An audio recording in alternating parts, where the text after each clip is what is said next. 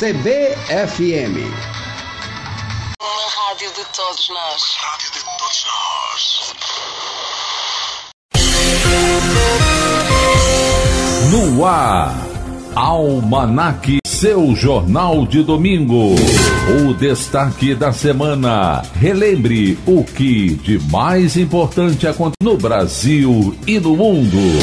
Entrevistas. Tudo sobre cultura, tecnologia e saúde. Almanac. Olá para você, eu sou Floriano Dutra. Um ótimo domingo para todos nós.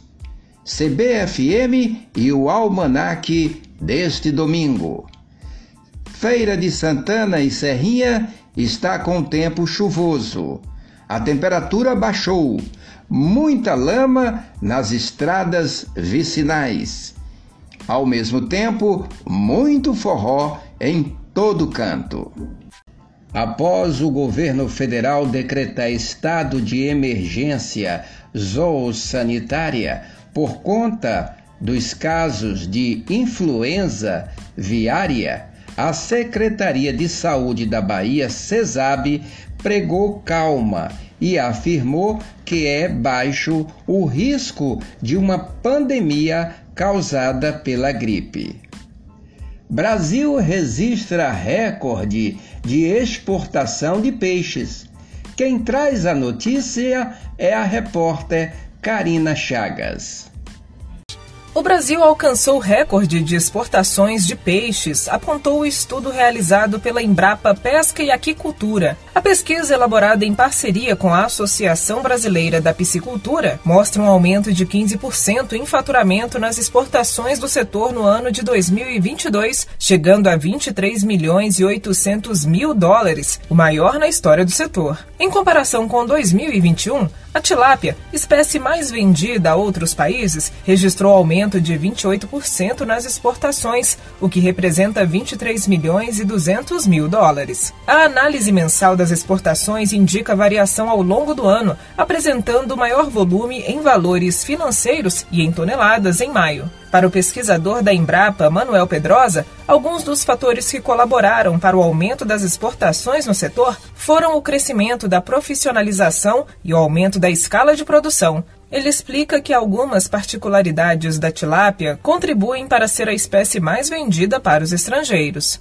Primeiro a questão do preço, né? É um produto relativamente competitivo. Se você comparar ele com outros peixes, principalmente da pesca marinha, né? Acaba tendo um preço menor. Um outro fator é como é um peixe de cultivo, você tem oferta o ano inteiro. Um outro fator é a questão da versatilidade. É um peixe que não tem um gosto forte, fácil de você trabalhar ele na culinária. O pesquisador pontuou alguns fatores que afetam negativamente o setor, como os preços altos de produção e o custo da ração, que desde a pandemia aumentou mais de 70%, como ainda o preço elevado do mercado interno. Mas apesar do primeiro trimestre de 2023 ter apresentado queda nas exportações, Pedrosa explica que a expectativa é de aumento das exportações no decorrer deste ano. Quaresma, Semana Santa, você tem uma demanda muito alta de, de peixe aqui no Brasil, então é normal que no primeiro trimestre as exportações não sejam tão altas. Tem várias empresas que passaram a exportar filé de tilápia congelada, estão começando a exportar para países árabes, né, utilizando a certificação halal. Então,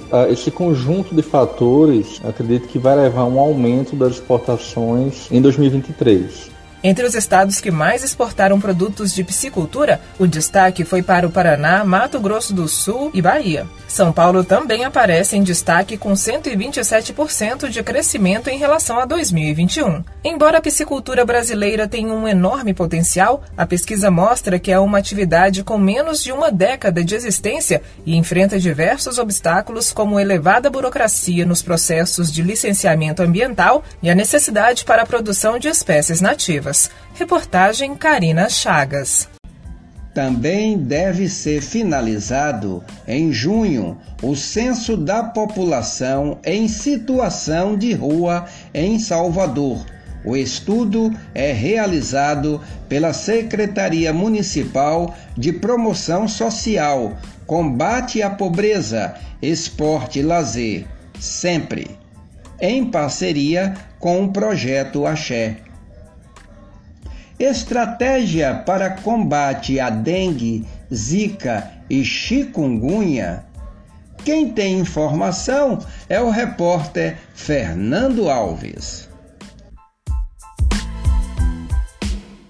O Ministério da Saúde tem focado nas particularidades de cada município brasileiro para desenvolver uma estratégia eficiente no combate à dengue, zika e chikungunya. É o que afirma a secretária de Vigilância em Saúde e Ambiente da pasta, Ethel Maciel. Nesta semana, o Ministério lançou a campanha nacional de comunicação contra as arboviroses. A nossa estratégia tem sido, ao longo do tempo, tratar o Brasil como, a, como um bloco. E nós estamos utilizando os estudos científicos para entender que os problemas não são os mesmos e, portanto, as soluções precisam ser diferentes.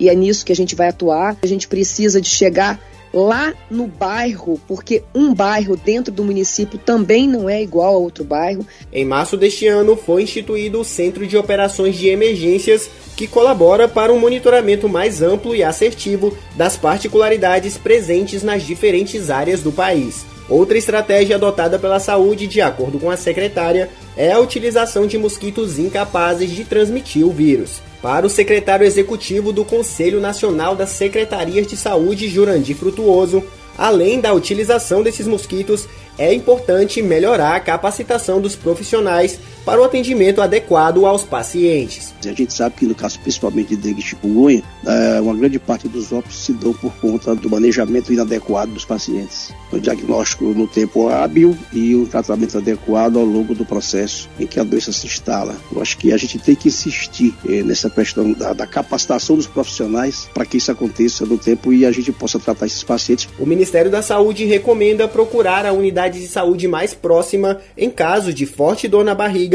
vômitos frequentes, agitação ou sonolência, sangramento espontâneo, diminuição da urina, extremidades frias e pressão baixa. Reportagem Fernando Alves. CBFM